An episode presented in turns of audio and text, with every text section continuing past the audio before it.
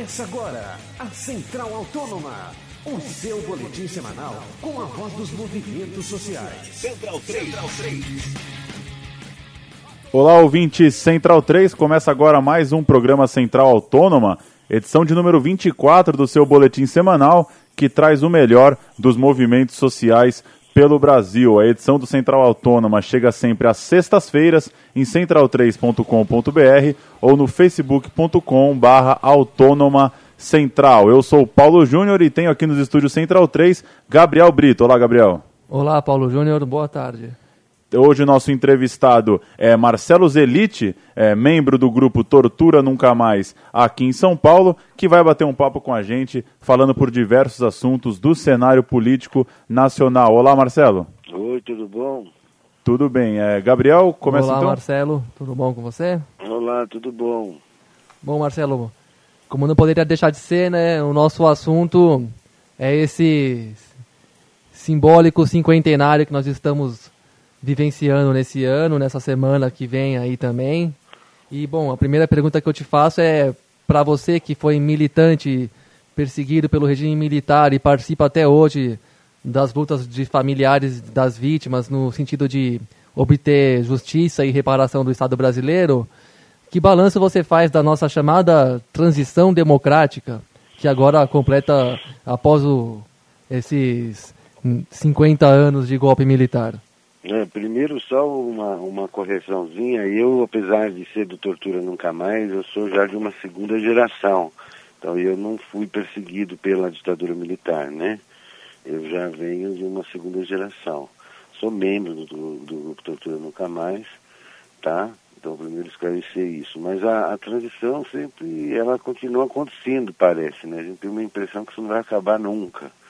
Né? No momento a gente tem trabalhado a questão da justiça de transição para ver se a gente vira a página, né? Dessa, dessa, desse período da ditadura e consegue tocar para frente a construção da democracia, tirando da frente as coisas que continuam e perduram da ditadura na sociedade hoje, né?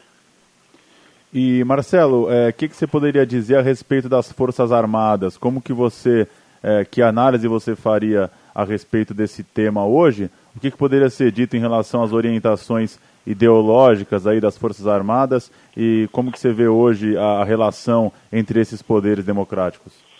É, então, você tem uma situação hoje bem diferente da, da do passado, né? Eu não sou daqueles que acreditam que é tudo igual.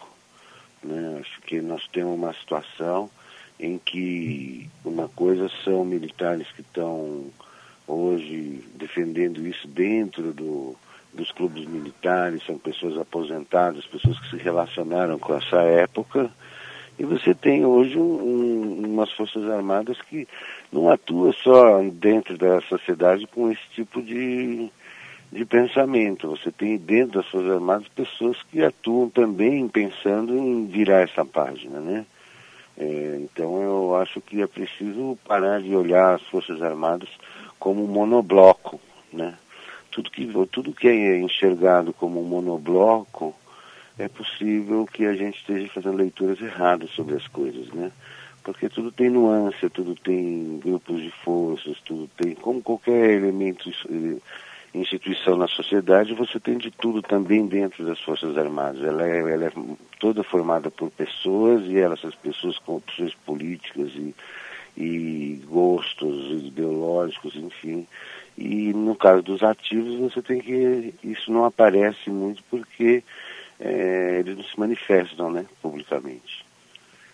E Marcelo, é, você acredita que algumas movimentações que setores da direita têm anunciado, especialmente pelo que podemos ver em redes aí, na internet e tudo mais, é, são ameaças reais que podem realmente encontrar ecos mais poderosos nas ruas?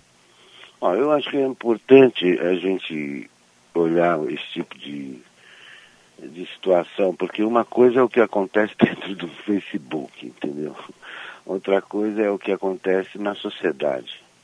Né? E às vezes as pessoas elas veem alguma coisa rolando no Facebook e acham que já nós já tivemos hum, passeatas chamadas pela direita, teve no meio do ano passado, por exemplo, que foram 50 pessoas na Paulista. Então, é como não complementar essas coisas, né? Como não colocar essas coisas para efetivamente você ach, achar que é maior do que é realmente a, a força e a organização desse tipo de pensamento. Né? Não estou aqui desmerecendo ou, ou não querendo ver que há uma articulação de direita que se coloca na sociedade, como há uma articulação de todas as forças. Né? Não é só a direita que se organiza e se manifesta, mas todos os grupamentos da sociedade hoje se manifestam. Então é como também não colocar as coisas fora de um contexto, de uma realidade do que são né? Porque aí você dá ênfase para uma coisa que não existe e deixa maior aquilo que de repente não é tão grande assim. E Marcelo, diante desses 50 anos do golpe militar, é, com a sociedade brasileira já construindo uma, uma razoável historiografia a respeito do que aconteceu, também passando por uma Comissão Nacional da Verdade, você acha que ainda há espaço para algo semelhante a isso? Há espaço ainda para alguma tentativa golpista no nosso país? Olha, eu, eu não acredito no golpe do jeito que se aconteceu nesse passado, entendeu? Não, não é disso que se fala. É evidente que, que setores que querem o poder, eles vão se organizando conforme a realidade para tentar alcançar esse poder. Você tem hoje outros tipos de, de formas de, de chegar ao poder que não só apelando às Forças Armadas. Você tem por exemplo, o que aconteceu em Honduras, o que aconteceu no Paraguai, onde você tem uma destituição da presidência a partir de outras, outros mecanismos, né? Então a gente tem que estar atento sempre a esse tipo de, de coisa, mas o Brasil tem, apesar de uma democracia muito, muito incipiente ainda, né? Depois, mesmo sendo 88 um marco com a Constituição, você tem a democracia, ela é pouco participativa, ela, é ela é uma, uma democracia onde as pessoas praticamente votam, né? Votam e reclamam. Elas não participam da construção da sociedade. Então, acho que há um amadurecimento a, a ser feito ainda que, de repente, nós não atingimos, né? Mas não acredito muito que a gente esteja numa situação é, pré-golpista, que as coisas se assemelham. Tem muita cortina de fumaça aí, tem muito interesse que faz jogar para esse tipo de coisa. Certo, Marcelo. E bom, especificamente sobre a Comissão da Verdade, eu gostaria que você fizesse, por gentileza, uma avaliação dela depois de quase dois anos de trabalhos. Ó, eu tenho me dedicado à questão indígena dentro da Comissão da Verdade e acho que nesse ponto a gente a, a, avançou muito pouco, né? Como nos vários. Acho que o, o, reclamo da sociedade, eu acho que nós temos uma situação que é um reclamo geral, que há pouca transparência na comissão. E eles têm trabalhado com isso muito no sentido de trabalhar grupos, casos mais emblemáticos, e acho que uma comissão da verdade tem que se dedicar a tentar levantar as condições da maioria dos casos que aconteceram, né? Por exemplo, não há sentido você transformar a violência contra os indígenas em uma, uma violência de segunda categoria. Os indígenas foram atropelados por um modelo de desenvolvimento que esse modelo de desenvolvimento se repete e que é continuado para além do momento em que cai a ditadura militar. Então nós temos aí um modelo de desenvolvimento que ataca os direitos indígenas até hoje.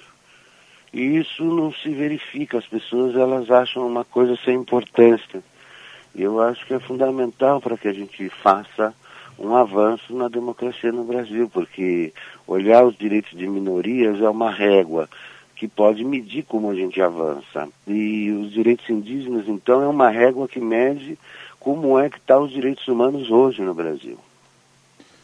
É, legal. A última pergunta, já agradecendo sua participação aqui no Central Autônoma, é, o que, que, você poderia falar a respeito desse ano de 2014, a Copa do Mundo chegando, cercada de contestações populares, as tentativas é, parlamentares de se aprovar legislações mais duras, é, e logo na sequência um processo eleitoral O que, que você acha que esse ano ainda vai reservar em termos de movimentos sociais e de, e de atuação popular nas ruas?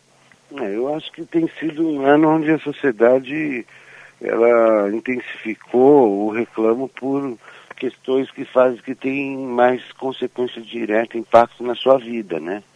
Então acho que a Copa, o fato das despesas da Copa, essa discussão onde se põe o dinheiro e tal, ela levou a um, um nível de, de reclamação com relação à satisfação do cotidiano das pessoas.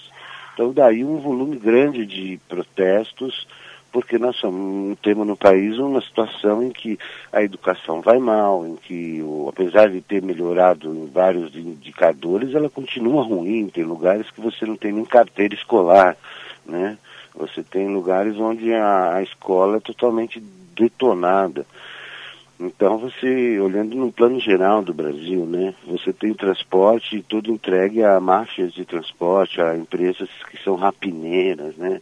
Então como é que o Estado muda essa postura em prol do desenvolvimento e do bem-estar da sociedade? Eu acho que esse recado está dado e tem sido dado com um enfrentamento que tem tido consequências, inclusive, muito ruins na sociedade no sentido de que a repressão é muito grande, no sentido que isso, a forma de lidar com as manifestações por parte do Estado é equivocada, em vez de ela buscar ver o, o estabelecer formas de diálogo, ela procura aperfeiçoar uma legislação de repressão, é, é, reforçar os mecanismos e as estruturas de repressão, é, criando novas polícias, criando, autorizando forças que não deveriam estar atuando internamente, atuar internamente. Então nós temos uma situação que mostra o quanto o Estado está despreparado em todos os partidos para uma, uma relação democrática para com a sociedade. Tá, então, Central Autônoma, edição de número 24, conversou com Marcelo Zelic, do Tortura Nunca Mais. É, Marcelo, valeu pela sua participação, bom trabalho para você nesse ano. Tá, muito obrigado. Muito um obrigado, Marcelo. Tchau. Gabriel Brito, obrigado pela participação em mais um Central Autônoma. Um comentário final para essa edição? Eu que agradeço primeiramente, um grande prazer voltar a fazer o programa do seu lado, do lado de outros Igualmente. colegas que nós vemos aqui na rádio frequentemente. Bom, um, comentário que eu tenho a fazer né, é simples, curto. Acho que a gente tem que se atentar bastante para esse nosso processo democrático realmente é muito na, é muito simbólica na minha opinião essa data do cinquentenário do golpe de estado uma coisa que uma transição inacabada que nós temos e que eu espero ver o, o, o Brasil ainda superar melhor os seus obstáculos para a realização de uma maior democracia coisa que esse ano nós vamos colocar à prova tanto da parte da da população exercendo seus direitos, como da parte do Estado que tende a dar suas respostas e nós estaremos de perto vendo quais serão essas respostas. É isso então, obrigado Gabriel, obrigado você ouvinte do programa Central Autônoma que chega sempre às sextas-feiras em central3.com.br ou no facebook.com/autônoma central. Voltamos na semana que vem, até lá. Até.